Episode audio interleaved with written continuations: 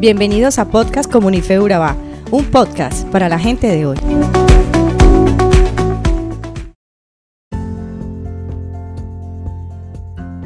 Hola querida comunidad de fe, el pasaje sobre el cual conversaremos hoy es jueces 13 del 1 al 25, el cual he titulado Diseñados, apartados y con propósito. Te invito a leerlo para que entres en contexto. Repasemos. Ocho años de esclavitud, 40 años de libertad y paz bajo el liderazgo de Otoniel. 18 años de esclavitud, 80 años de libertad y paz bajo el liderazgo de Aotro. 20 años de esclavitud, 40 años de libertad y paz bajo el liderazgo de Débora.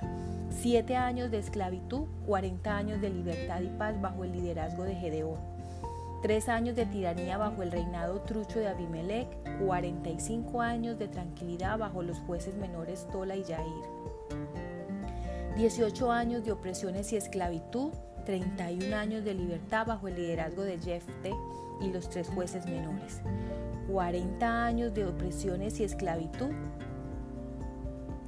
¿Te diste cuenta de un detalle importantísimo? Cómo terminan todas las opresiones, humillaciones y castigos anteriores de Israel. Ellos se arrepienten y le piden ayuda a Dios, entonces Dios le envía a un juez para libertarlos. Sin embargo, en este capítulo sucede algo completamente diferente. Después de 40 años de opresiones y esclavitud, es Dios mismo quien toma la iniciativa de preparar un juez para libertar a su pueblo y lo hace de una manera completamente diferente a las anteriores. Dios escoge a la esposa de Manoah. ¿Y por qué? Porque ella es estéril.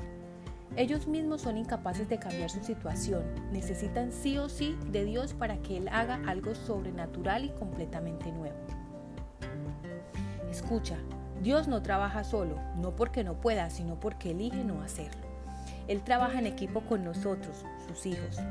Dios hace lo imposible para nosotros, pero el resto del trabajo es nuestra responsabilidad. Si lo hacemos, Dios nos respalda. A Manoa y a su esposa les tocó la parte divertida del trabajo, hacer el amor. Es como si Dios dijera, ustedes métanle pasión y disfruten a full, que del resto me encargo yo. ¿Te sentís estéril, sin resultados o con malos resultados? ¿Empezaste la universidad y te está costando mucho avanzar? ¿Tu negocio no da las ganancias que esperabas tener? ¿Se te está complicando conseguir tu primer o segundo empleo? déjame darte una excelente noticia. Dios viene sobrenaturalmente sobre tu esterilidad para sorprenderte y hacer que produzcas algo nuevo.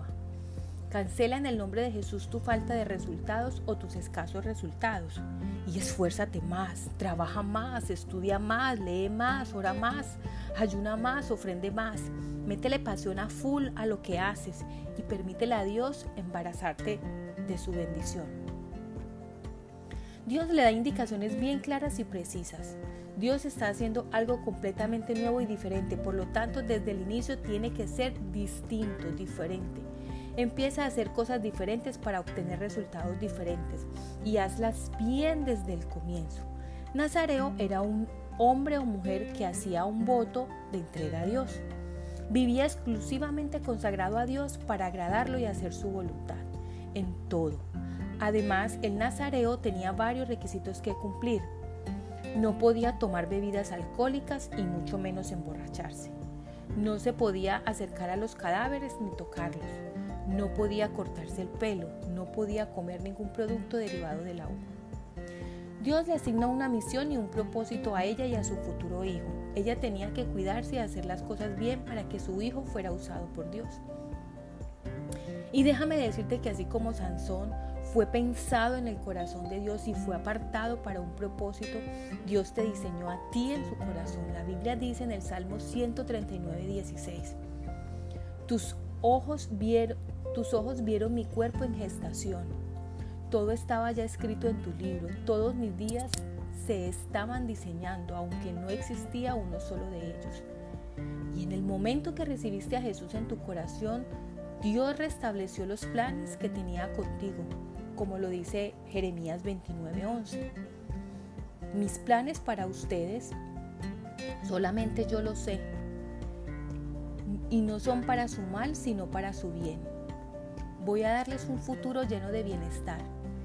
Este fue el plan inicial de Dios con Sansón, empezar a libertar el pueblo de, los filisteos.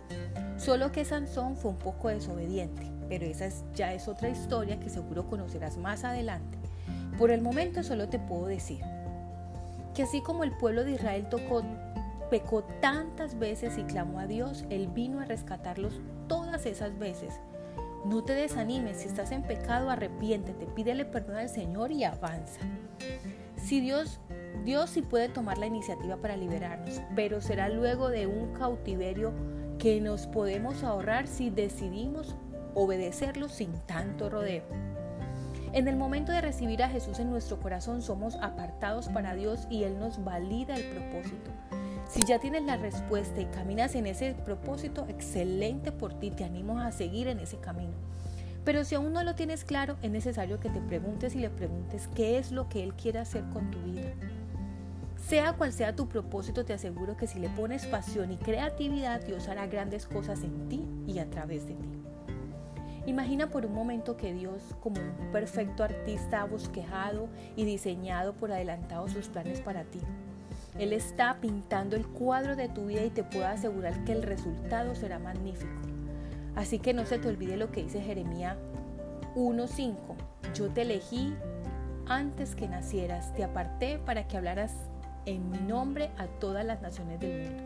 Creo que este versículo lo resume todo. Fuiste diseñado, apartado y se te asignó un propósito. Oremos. Señor, te damos gracias porque como todo buen padre hoy nos dices que nos planeaste, nos deseaste y nacimos en tu corazón. Así como nació Sansón, te pedimos que nos reveles tu propósito y que nos ayudes a caminar en ellos para la gloria de tu nombre. Amén.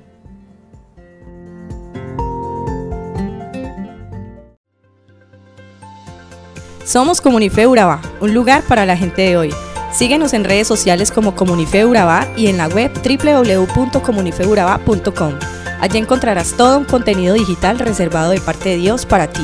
Nuestras reuniones miércoles 7 y 30 pm, toda una experiencia de oración y domingos 9 y 30 am destacamos la importancia de Dios en nuestra vida al compartir en familia. Te esperamos.